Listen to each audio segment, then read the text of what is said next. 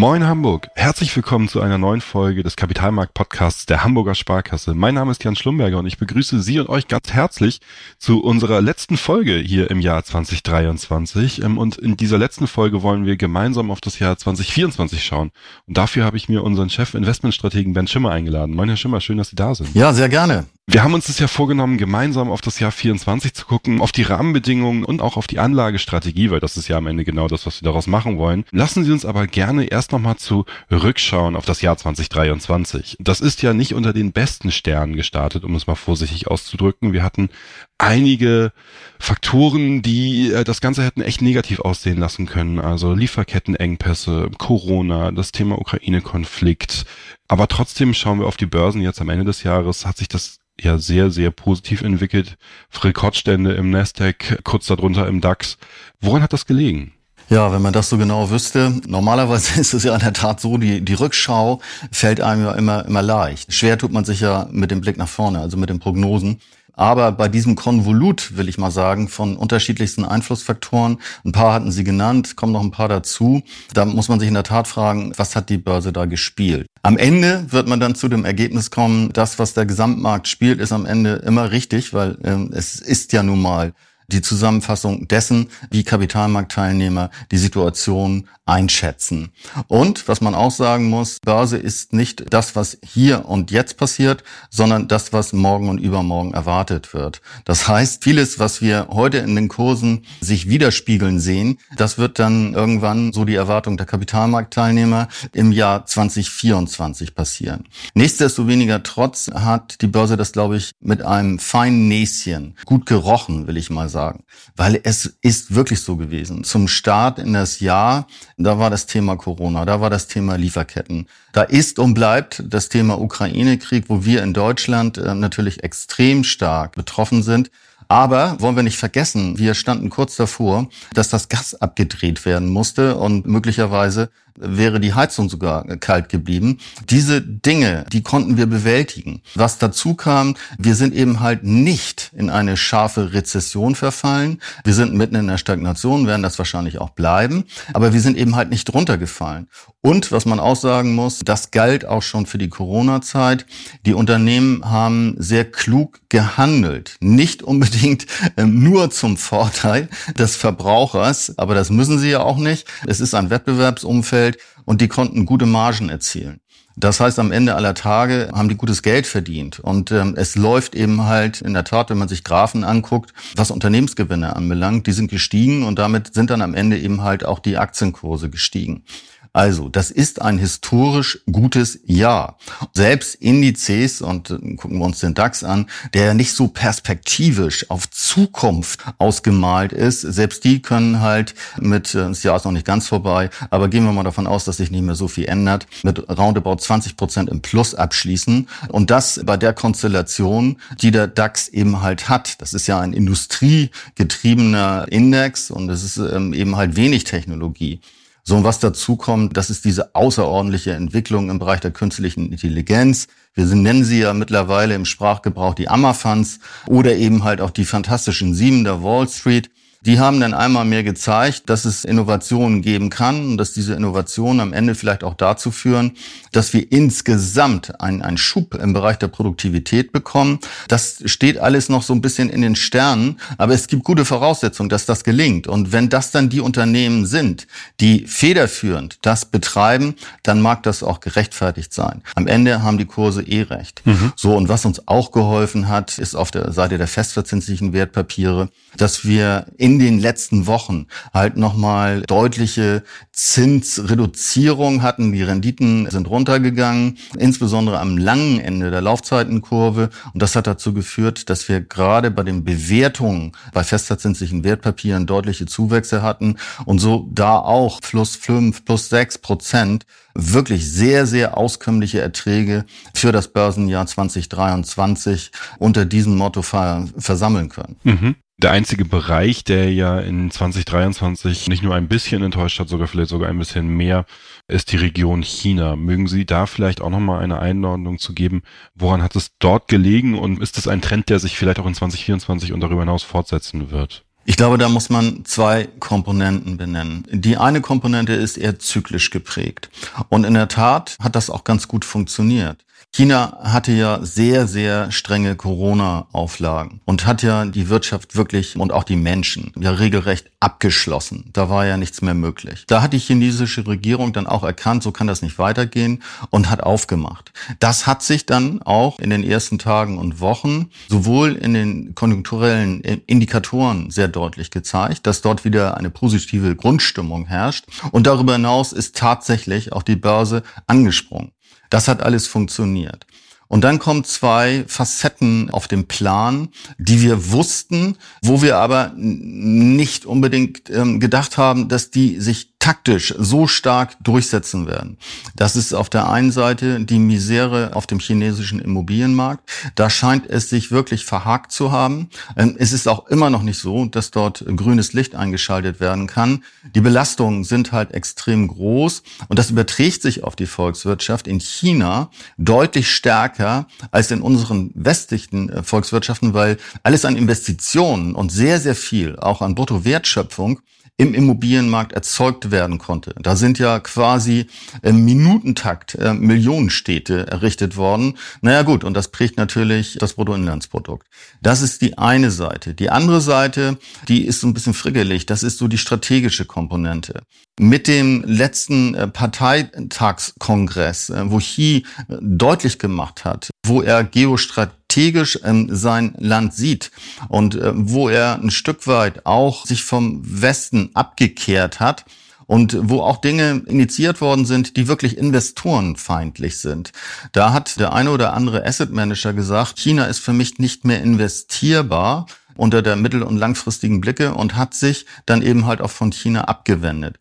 Das hat dazu geführt, dass China ganz im Gegensatz zu den etablierten Märkten ein sattes Minuszeichen auf sich vereinigen musste. Aber wenn es eine große Enttäuschung gegeben hat, äh, völlig richtig, China. Mhm. Vielen, vielen Dank für die Einordnung. Herr Schimmer, lassen Sie uns gemeinsam einmal auf das Jahr 2024 gucken. Und vielleicht können wir es jetzt auch einmal beim Namen nennen, Kapitalmarkt 2024, Ihr Jahresausblick oder unser gemeinsamer Jahresausblick der Hamburger Sparkasse auf ertragreicher Fahrt in ungeordneten Zeiten. Geben Sie uns doch mal so ein bisschen Insights dazu. Wie kam es zu dem Titel? Was versteckt sich so dahinter? Also, das ist nicht immer ganz einfach und am Ende muss das passen. Warum? Ähm, wir versuchen natürlich in diesem Titel die Dinge, die wir für 2024 und darüber hinaus an Möglichkeiten sehen, auf der einen Seite zu verpacken, auf der anderen Seite eben halt aber auf diese Besonderheiten dann dementsprechend einzugehen.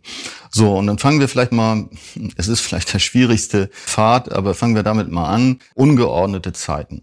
Nach wie vor ist es so, dass wir, was äh, Geoökonomie anbelangt, was die politischen Dinge anbelangt, nicht im Reinen sind. Wir kommen aus einer Zeit von, wenn wir jetzt uns ein bisschen weiter zurückbewegen, von zwei Fixsternen. Wir haben auf der einen Seite das russische Reich gehabt, Warschauer Pakt, und wir haben auf der anderen Seite den Westen gehabt. So, Russland ist ausgefallen, bekanntermaßen, und wir hatten dann eben halt nur noch den Westen und wirklich gestrahlt hatte Amerika und von den USA ist alles ausgegangen.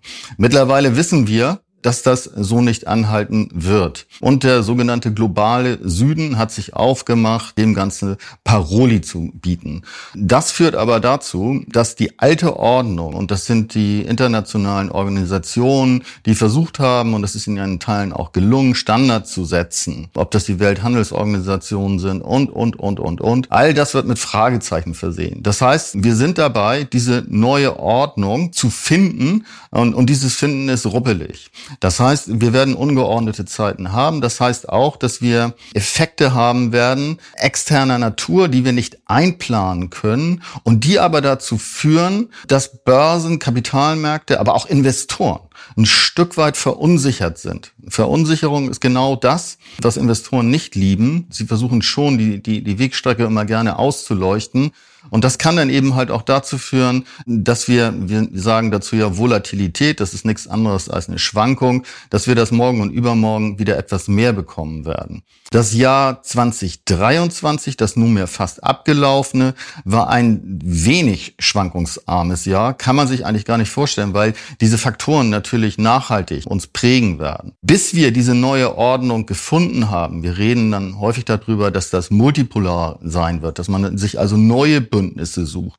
Das sieht man auch an der aktuellen Politik. Man reist eben halt in Staaten, wo man früher nicht hingereist ist und versucht dort eben halt Handelsverträge zu schließen, versucht eben halt gemeinsam Nenner zu finden, wird auch mehr und mehr Japan entdecken und äh, wird sich abkehren, und das ist ja so unter dem Motto De-Risking ähm, zu verstehen, von China weil die Abhängigkeit in Teilen auch einfach möglicherweise viel, viel zu groß ist. Das haben wir in Corona erleben müssen. So, das ist etwas, das wird ungeordnet sein und vor dem Hintergrund ist das etwas, mit dem wir leben müssen. Das können wir auch nicht abstreifen und es macht auch keinen Sinn zu sagen, ich warte jetzt mal ab, bis wir diese Ordnung haben. Das kann in drei Jahren sein, das kann in fünf Jahren sein, möglicherweise aber auch in zehn oder 15 Jahren. Da aber auf Erträge und auf eine gute Struktur zu verzichten, wäre unklug. Ja, und jetzt ist natürlich die spannende Frage, die sich da anschließt, und das würde ja auch zu dem ersten Part des Kapitalmarktausblick passen, auf ertragreicher Fahrt.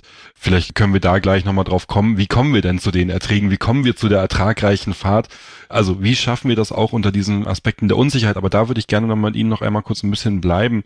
Wie schaffen wir es unter diesen Aspekten der Unsicherheit, Erträge zu generieren und vielleicht auch stabile Erträge zu generieren? Was ja aber zu den großen Faktoren der Unsicherheit auch dieses Jahr dazugehört hat, vielleicht auch im Jahr 2024 noch mit dazugehören wird ist das große Thema der Inflation. Jetzt haben wir in diesem Jahr ja gesehen, die Inflation hat sich eigentlich freundlicher entwickelt und schneller wieder freundlicher entwickelt, als wir das so erwartet haben, als die Allgemeinheit das so erwartet hat. Und die Zentralbanken sind von ihrer Zinsreise oder sind mit ihrer Zinsreise ans Ende gekommen. Jetzt erwarten wir vielleicht für 2024 sogar schon die ersten Zinssenkungen wieder. Sind das so die großen Unsicherheitsfaktoren? Und wie schauen Sie, was das Thema Inflation und vielleicht auch Zinsen angeht, auf das Jahr 2024? Oh, das sind jetzt eine ganze Menge an Anhaltspunkten. ob, ich die, ob ich die einigermaßen vernünftig in die Reihe bekomme. Also. Ich werfe hier nur Punkte rein, Sie müssen das Ganze zusammenbinden. Ja, vor allen Dingen müssen Sie sagen oder so, was ich vergessen habe. Ja. Ich fange mal mit dem Thema schlechthin, mit dem prominentesten Thema aus 2023 an. Und das war natürlich das Thema Inflation. Und das ging natürlich einher mit diesem Staccato an Zinserhöhungen. So, bei der Inflation muss man äh, ehrlicherseits sagen, vor einem Jahr hätte ich gesagt, die Prognosen, die wir zur Inflation veröffentlicht haben, die sind nicht wirklich robust, weil wir haben so viele Bälle im Spiel, dass es uns eben halt nicht gelingen wird, dort diese Qualität an den Tag zu legen, die wir eigentlich gewöhnt sind. Das hat sich verändert. In der Rückschau muss man sagen, die Prognose Richtung, das war jetzt auch nicht sonderlich schwer, hat gestimmt. Es gab permanent eine Abweichung in der Dynamik der Zurückbildung der Inflation dass die Inflation deutlich zurückkommen wird in diesem Jahr, das war allen klar und das musste statistisch bedingt ähm, dementsprechend auch schon fast, fast passieren. Oder der Ölpreis wäre irgendwie auf 200 US-Dollar das Barrel gesprungen. Ja gut, dann hätten wir eine andere Grundvoraussetzung gehabt. Aber ansonsten ist genau das passiert, was auch prognostiziert worden ist, nur eben halt deutlich dynamischer. Heute würde ich sagen, das Thema Inflation ist für den Kapitalmarkt vielleicht ähm, ein bisschen voreilig aber es ist nicht mehr da. Es ist gegessen weil es wird in der Tat wohl so sein und das jetzt auch mit einer gewissen Robustheit. Wir werden im nächsten Jahr vertretbare Inflationsraten haben, die irgendwo in Deutschland hier zwischen zweieinhalb und drei Prozent liegen und in Europa wird das nicht deutlich anders sein. Wenn wir dann noch einen freundlichen Wert im Januar haben, in der Regel ist es nämlich so, es gibt ein Saisonmuster und im Januar sinken die Preise, weil das, was vor Weihnachten nicht verkauft werden musste und was an Reisen dann eben halt angetreten worden ist über den Jahres Jahreswechsel, all das fällt dann aus. So, und man muss eben halt wettbewerbsbedingt ein besseres Angebot machen, mit anderen Worten Preissenkung. Wenn das auch noch eintritt, dann könnten wir sogar in die Richtung, deutlich in die Richtung der, der 2% oder der 2,0 laufen.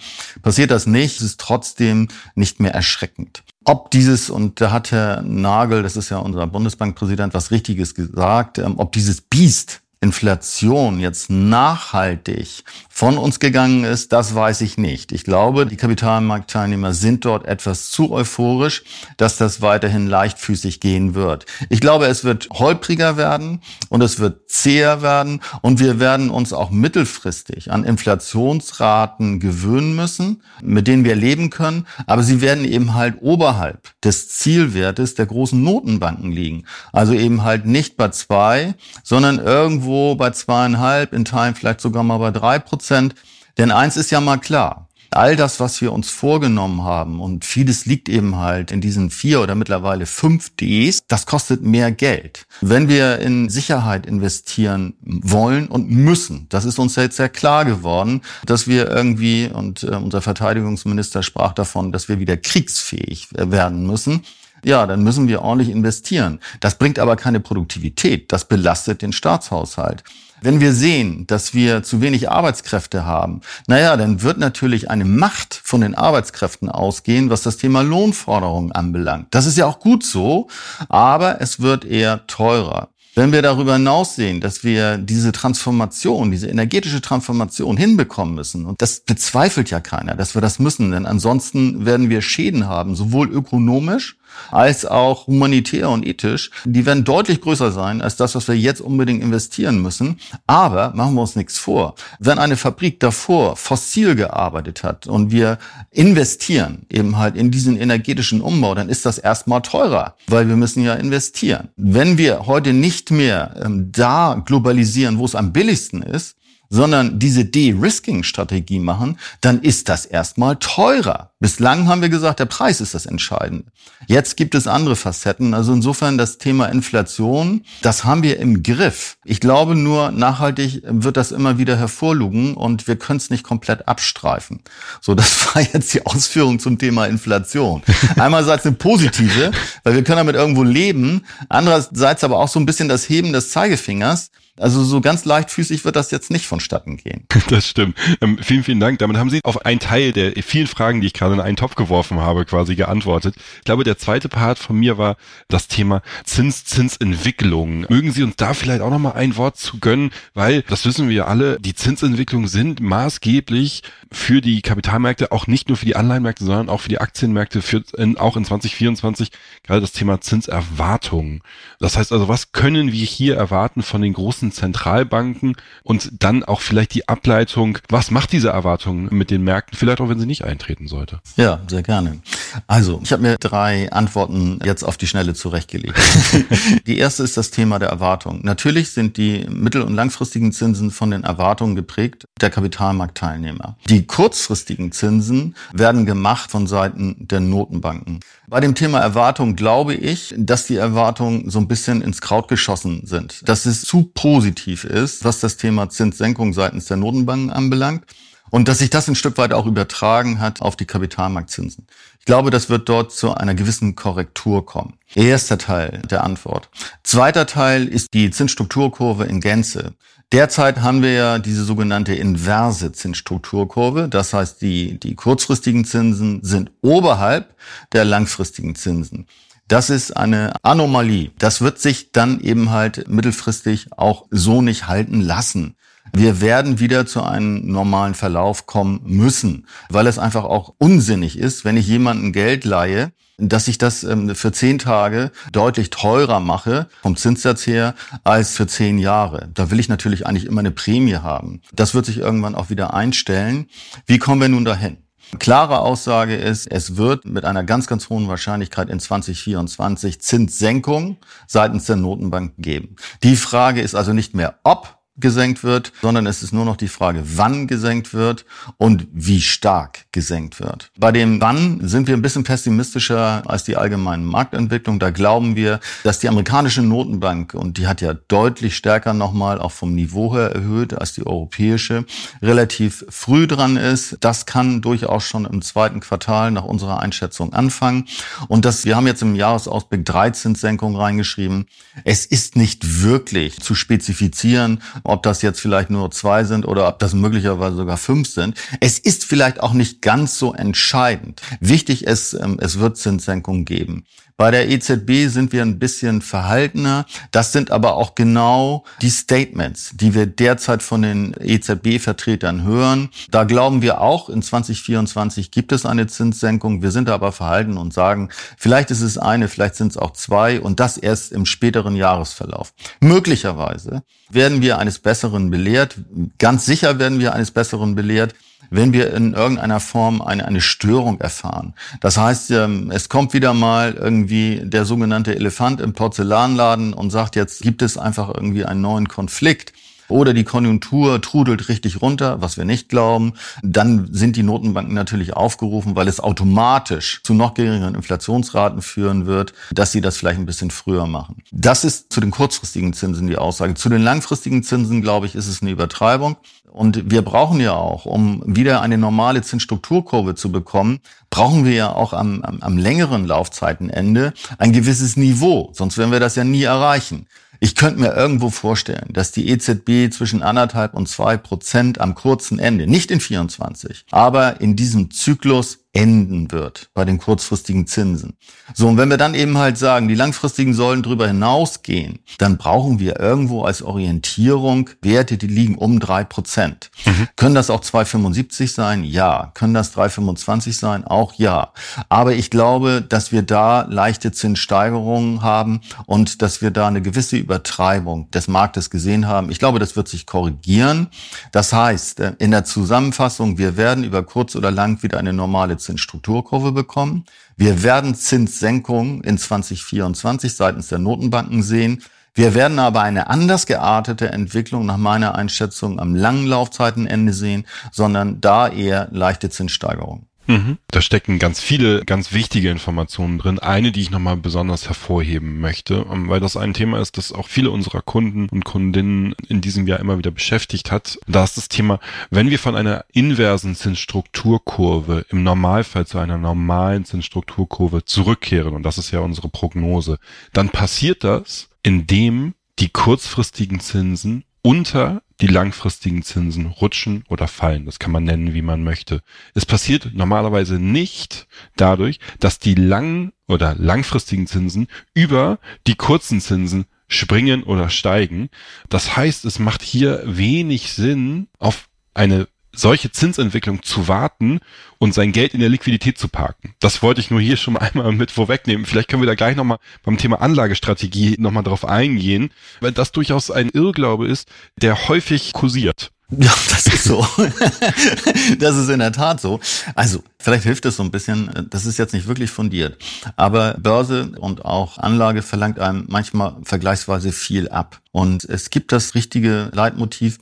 Börse macht häufig genau das, was am meisten wehtut. Das heißt, wenn man der Meinung ist, die Kurse können doch jetzt nicht noch weiter steigen, dann machen sie genau das Gegenteil, weil alle glauben ja irgendwie, die Kurse können nicht weiter steigen, sie steigen weiter. Leider ist das in der umgekehrten Richtung auch. Und hier ist es halt so, wenn ich mich einfach jetzt mal hinstelle und sage, äh, wir haben ungeordnete Zeiten. Wir haben immer noch, auch wenn es ein bisschen besser in 24 aussehen dürfte, haben wir viele Faktoren, viele Variablen, die wir noch nicht so richtig greifen können. Ja, und dann bekomme ich eben halt am kurzen Laufzeitende ja noch einen höheren Ertrag als am langen Laufzeitende, bin also total flexibel und kann darauf reagieren.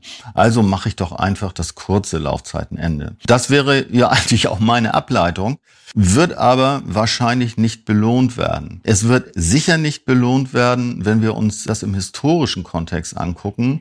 Da war es nämlich in der Tat immer so, wir haben das mal 30 Jahre zurückverfolgt, dass Liquidität, und das ist ja das Thema kurzes Laufzeitenende, die einzige Anlageklasse gewesen ist, die es eben halt nicht geschafft hat, die Preissteigerungsrate zu schlagen. Mhm. Das heißt, war ich immer in Liquidität, habe ich permanent eine Vermögensminderung hinnehmen müssen, einfach aufgrund des Faktors Preisniveau. Mhm. Und jetzt sind wir ja quasi auch schon direkt in der Anlagestrategie für 2024. Deswegen lassen Sie uns hier gerne weitermachen. Die Anlageklasse in Anführungsstrichen der Liquidität haben wir damit erfolgreich bearbeitet. Machen wir gerne mit den Anleihen weiter. Weil das ist ja der Rising Star jetzt der letzten Zeit gewesen. Seitdem es wieder Zinsen gibt, macht es wieder Spaß, sich auf der Anleihenseite zu tummeln. Und hier können wir wieder vernünftige Portfoliobeiträge, Vermögensbeiträge generieren. Worauf müssen wir denn achten, wenn wir uns im Bereich der Anleihen im Portfolio bewegen. Das Schöne bei dem Thema Anleihen ist, es ist unglaublich vielfältig. Es ist eben halt anders als bei Aktien. Bei Aktien, klar, gibt es natürlich auch mannigfaltige Differenzierungsmöglichkeiten. Wir reden von Substanzaktien, von Wachstumsaktien, von Small Caps, von den Big Techs, ähm, von den Global Champions und hast du nicht schon gesehen. Aber am Ende aller Tage sind das alles nur Aktien.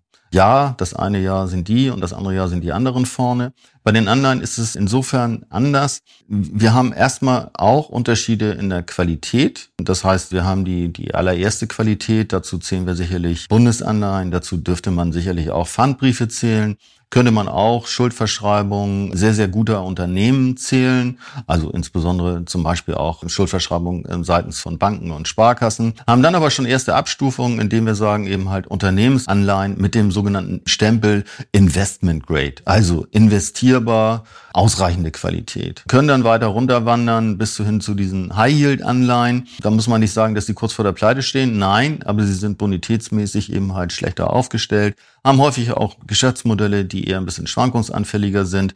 Aber in der Masse macht sich das auch durchaus positiv bezahlt. Ich muss eben halt nur gut streuen. Also eine High-Yield-Anleihe zu kaufen, das ist keine gute Idee, weil wenn es dem Unternehmen nicht gut geht, dann fällt sie aus. Kaufe 100 High-Yield-Anleihen, dann hast du im Prinzip den Mehrertrag durch den Risikoaufschlag relativ ähm, sicher eingenommen.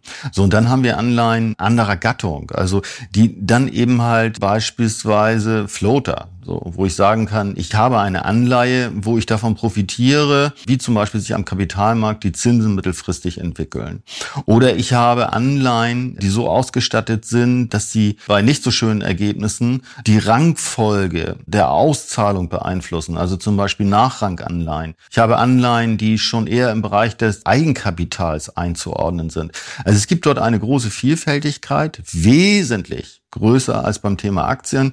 Und genau das ist die Kunst, das eben halt zu nutzen, dass ich auf der einen Seite eine hohe Stabilität habe, dass ich auskömmliche Erträge habe und dass ich eben halt durch diese Mischung eine Stabilität habe, aber, und das muss ja dann am Ende bei rauskommen, mehr verdiene, deutlich mehr und kalkulierbarer, als wenn ich dann eben halt nur auf Festgeld oder ähnliches setze.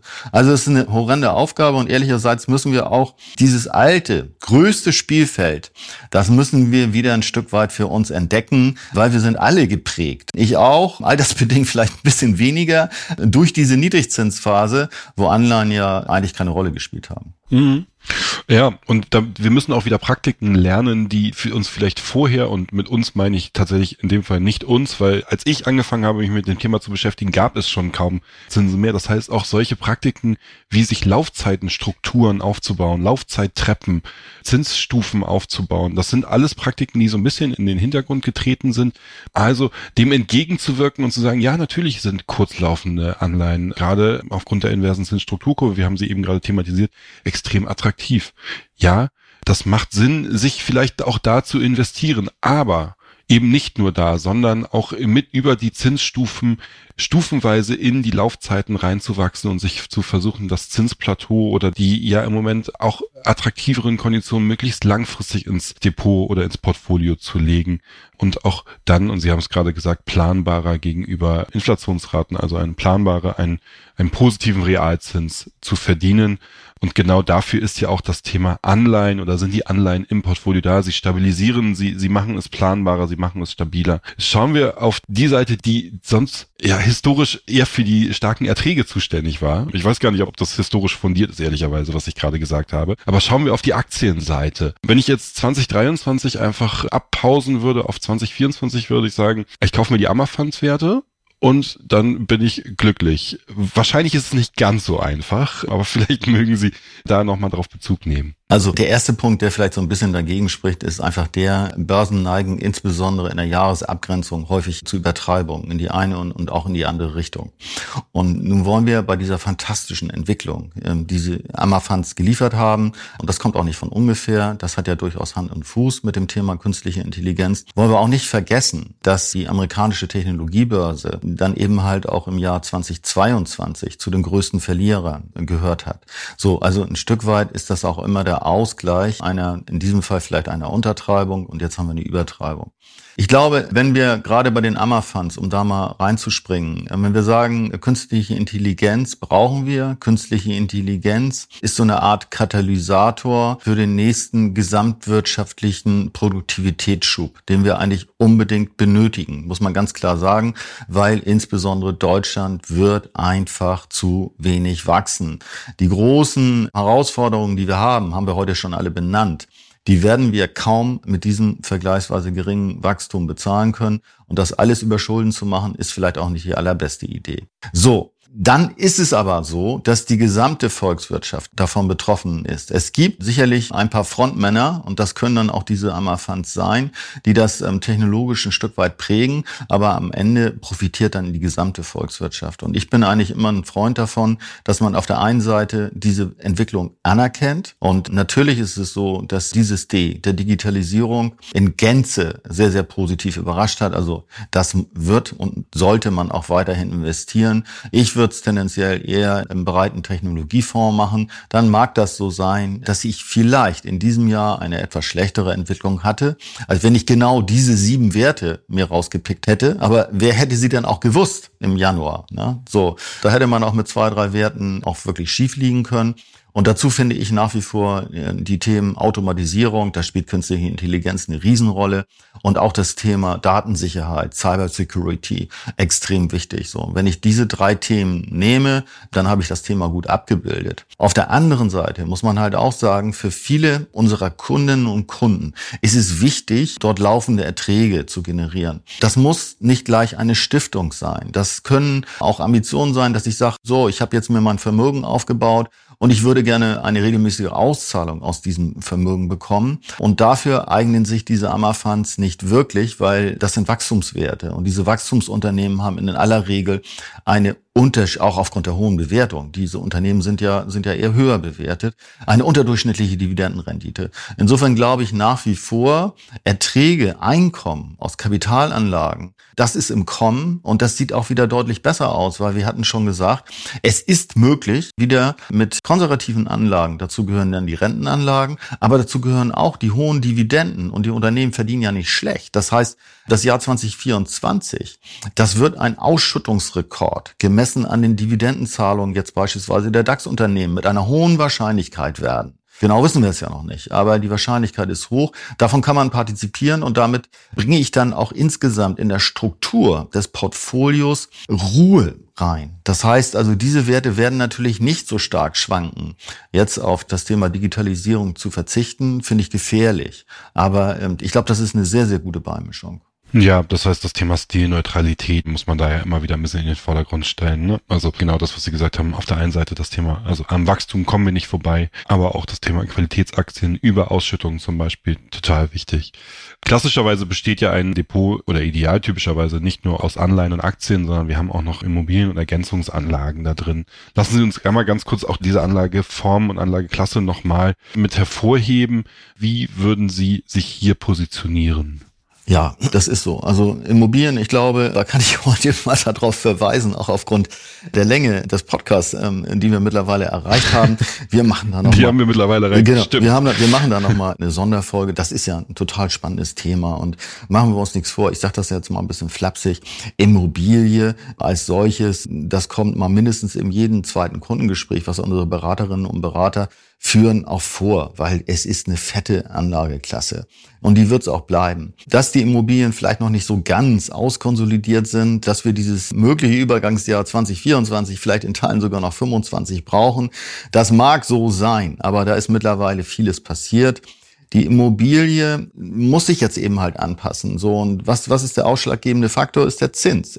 Wir richten alles und das ist am Kapitalmarkt so. Wir richten alles an den sogenannten neutralen sicheren Zins aus. So, und da war die Immobilie nicht mehr konkurrenzfähig, weil die Brutto-Mietrenditen waren viel zu gering, die Netto-Ankaufsrenditen waren zu gering. Also am Ende müssen entweder die Einnahmen steigen oder eben halt die Ankaufswerte müssen fallen. Und genau das passiert jetzt auch ein Stück weit. Das ruckelt sich zurecht. Wir lesen heute eben halt, dass dort Ankaufsrenditen zwischen vier und fünf Prozent bereits erzielt werden. Und dann passt es ja auch wieder. Das heißt, ich bekomme einen Ausgleich für die Illiquidität auf der Immobilienseite. Ich bekomme einen Ausgleich dafür, dass Immobilien in ihren Nutzungsarten sich verändern. Corona, Homeoffice, Klammer auf, Klammer zu, energetische Dinge, auch nochmal ein ganz, ganz starker Einflussfaktor. Ich glaube, das ist im Fluss. Und ich bin nicht so unzuversichtlich, dass wir am Ende des Tages in 24 sagen können, dieser Preisnebel hat sich aufgelöst und die Immobilienanlageklasse steht wieder auch auf festen Beinen. Das ist derzeit nicht der Fall. Ich glaube nur, da jetzt ähm, immer auf Schnäppchen aus zu sein, das wird nicht passieren. Es wird nicht äh, den Schnäppchenmarkt Immobilie geben. Dafür ist er viel zu breit. Und auf der anderen Seite als Verkäufer darauf zu hoffen, dass wir die Preise aus der Niedrigzinsphase wiederbekommen werden, das glaube ich auch nicht. Also man wird sich dazwischen irgendwie wiederfinden. Mhm. Aber Immobilien, wir haben derzeit eher eine Gleichgewichtung. Wir können das derzeit natürlich aus den analytischen Gründen nicht übergewichten, aber sie ist nach wie vor vorhanden. Ergänzungsanlagen, wie alle anderen Anlageklassen, die ein bisschen zinsreagibel sind, haben natürlich profitiert. Strukturierte Produkte defensiver Art von dem Zinsanstieg. So. Und da ist es dann eben halt so, wenn ich eine Ergänzungsanlage habe, wo das Underlying, wie man so schön sagt, auf den Aktienmarkt geht, dann brauche ich eben halt auch da eine gewisse Prämie zum normalen festverzinslichen Markt. Das ist passiert. Und ähm, wenn ich dort mit sehr konservativen Strukturen auch das Thema Einkommen, das Thema Erträge bedienen kann und die Renditen liegen dann bei vier bis fünf Prozent, sehr konservative Strukturen, dann ist das für mich in Ordnung und das werden wir weiterhin berücksichtigen. Ist eine wichtige Funktion, weil sie eben halt doch nicht so zinsreagibel ist wie die reine Rentenanlage und weil sie möglicherweise auch nicht so konjunktursensibel ist, äh, wie beispielsweise die Aktienanlage. Mhm. Wir sind schon weit fortgeschritten in dem Podcast, deswegen lassen Sie uns doch gerne einmal zusammen ein gemeinsames Fazit ziehen für den Kapitalmarktausblick 2024. Vielleicht, äh, Sie ergänzen gerne, wenn ich etwas Wesentliches vergesse. Also, wir sind auf ertragreicher Fahrt in ungeordneten Zeiten. Das heißt, ungeordnete Zeiten steht hier ganz oben aber wir setzen weiterhin auf unsere 4Ds, die 4Ds der Anlagestrategie, gerade das Thema Digitalisierung stellen wir hier hervor. Der Freelance der Diversifikation, er bleibt bestehen. Nutzen Sie den in den Portfolien, aber auch in den einzelnen Anlageklassen und setzen Sie besonders auf das Thema Qualitätsstrategien, also Qualität in die Portfolien zu integrieren und nutzen Sie das Thema Anleihen in den Laufzeiten, also kommen Sie in die Laufzeiten rein, um eine Robustheit in die Portfolien zu integrieren, in Ihre Vermögensanlage einzubauen und da sich gut für das Jahr 2024 aufzustellen. Ich hoffe, ich habe nichts Wesentliches in dieser Zusammenfassung vergessen. Das passt so. Vielleicht noch so, so, eine, so eine ganz kleine taktische Komponente. Das hat aber jetzt, wir sprachen ja über strategische Dinge, hat nur was mit Taktik zu tun. Da kann man sich auch täuschen. Also natürlich sind wir derzeit investiert, wir sind nicht überinvestiert. Wir glauben, dass das erste Halbjahr vielleicht ein bisschen holpriger laufen könnte. Wir wissen noch nicht so richtig, wie die Amerikaner, wie die US-Konjunktur sich schlagen wird. Bislang war das hervorragend, muss man klar sagen, im jetzt abgelaufenen Jahr. Da sind ein paar Herausforderungen zu bewältigen. Und dann das Thema Zinsen ist vielleicht auch nicht, ähm, vielleicht ein bisschen zu euphorisch von den Kapitalmärkten beantwortet worden. Das muss beides dann jetzt unter Beweis stellen, dass wir das tatsächlich gut überwinden können. Also die US-Konjunktur segelt zwar mit weniger Schwung, aber segelt ohne Rezession und ähnliches durch dieses mögliche Tal durch. Und die Notenbanken machen auch genau das, was die Marktteilnehmer erwarten, werden relativ stark die Zinsen senken. So, wenn das dann nicht so kommt, und das glauben wir eher, dass es da so ein paar Verhärtungen, Verkantungen gibt, dann haben wir vielleicht ein bisschen ruppliges erstes Halbjahr. Das ist ja dann auch immer gut, auf einem vielleicht leicht gedrückten Kursniveau zu investieren. Und ansonsten sehen wir auch aufgrund der wirklich, wirklich guten Entwicklungen in 2023 für 24 eine Normalisierung. Unsere Kursziele sind im positiven Terrain für den Bereich Aktie. Und wir glauben auch, dass wir die Coupons, die ja wirklich auskömmlich sind, mehr oder weniger auch nach den Kursberechnungen bei den Anleihen dementsprechend einheimsen können und einfahren können. Also gar nicht so schlecht, bisschen weniger Stolpersteine, aber das strategische Bild wunderbar hier aufsummiert. Das verlangt uns viel ab. Sehr gut. Sehr schön. Dann bleibt es nur zu sagen an alle unsere Zuhörer und Zuhörerinnen, vielen Dank, dass Sie so lange mit uns durchgehalten haben. Ähm, wir wünschen einen wunder wunderschönen Ausklang für das Jahr 2023, eine schöne Weihnachtszeit, verbringen Sie viel Zeit mit Ihren Lieben, einen guten Übergang in das Jahr 2024. Wir freuen Sie, uns da hier wieder begrüßen zu können. Und wenn Sie zwischendurch gerne mal in den Kapitalmarktausblick äh, auf ertragreicher Fahrt in ungeordneten Zeiten reinschauen wollen, dann besuchen Sie uns gerne auf www.haspa-kapitalmarkt.de. Dort haben Sie ihn jederzeit verfügbar für sich. Und ja, dann bleibt es mir nur zu sagen, vielen, vielen Dank fürs Zuhören und Herr Schimmer, gerne an Sie das letzte Wort. Da hast du alles gesagt. Schönen Jahreswechsel und hoffen wir auf ein vielleicht nicht ganz so ausgeprägt erfolgreiches Kapitalmarktjahr 2024, aber auf ein vielleicht etwas kontrollierteres, aber am Ende, und das heißt ja das ertragreiche, dementsprechend auch wieder mit einem positiven Abschluss versehenes Jahr 2024.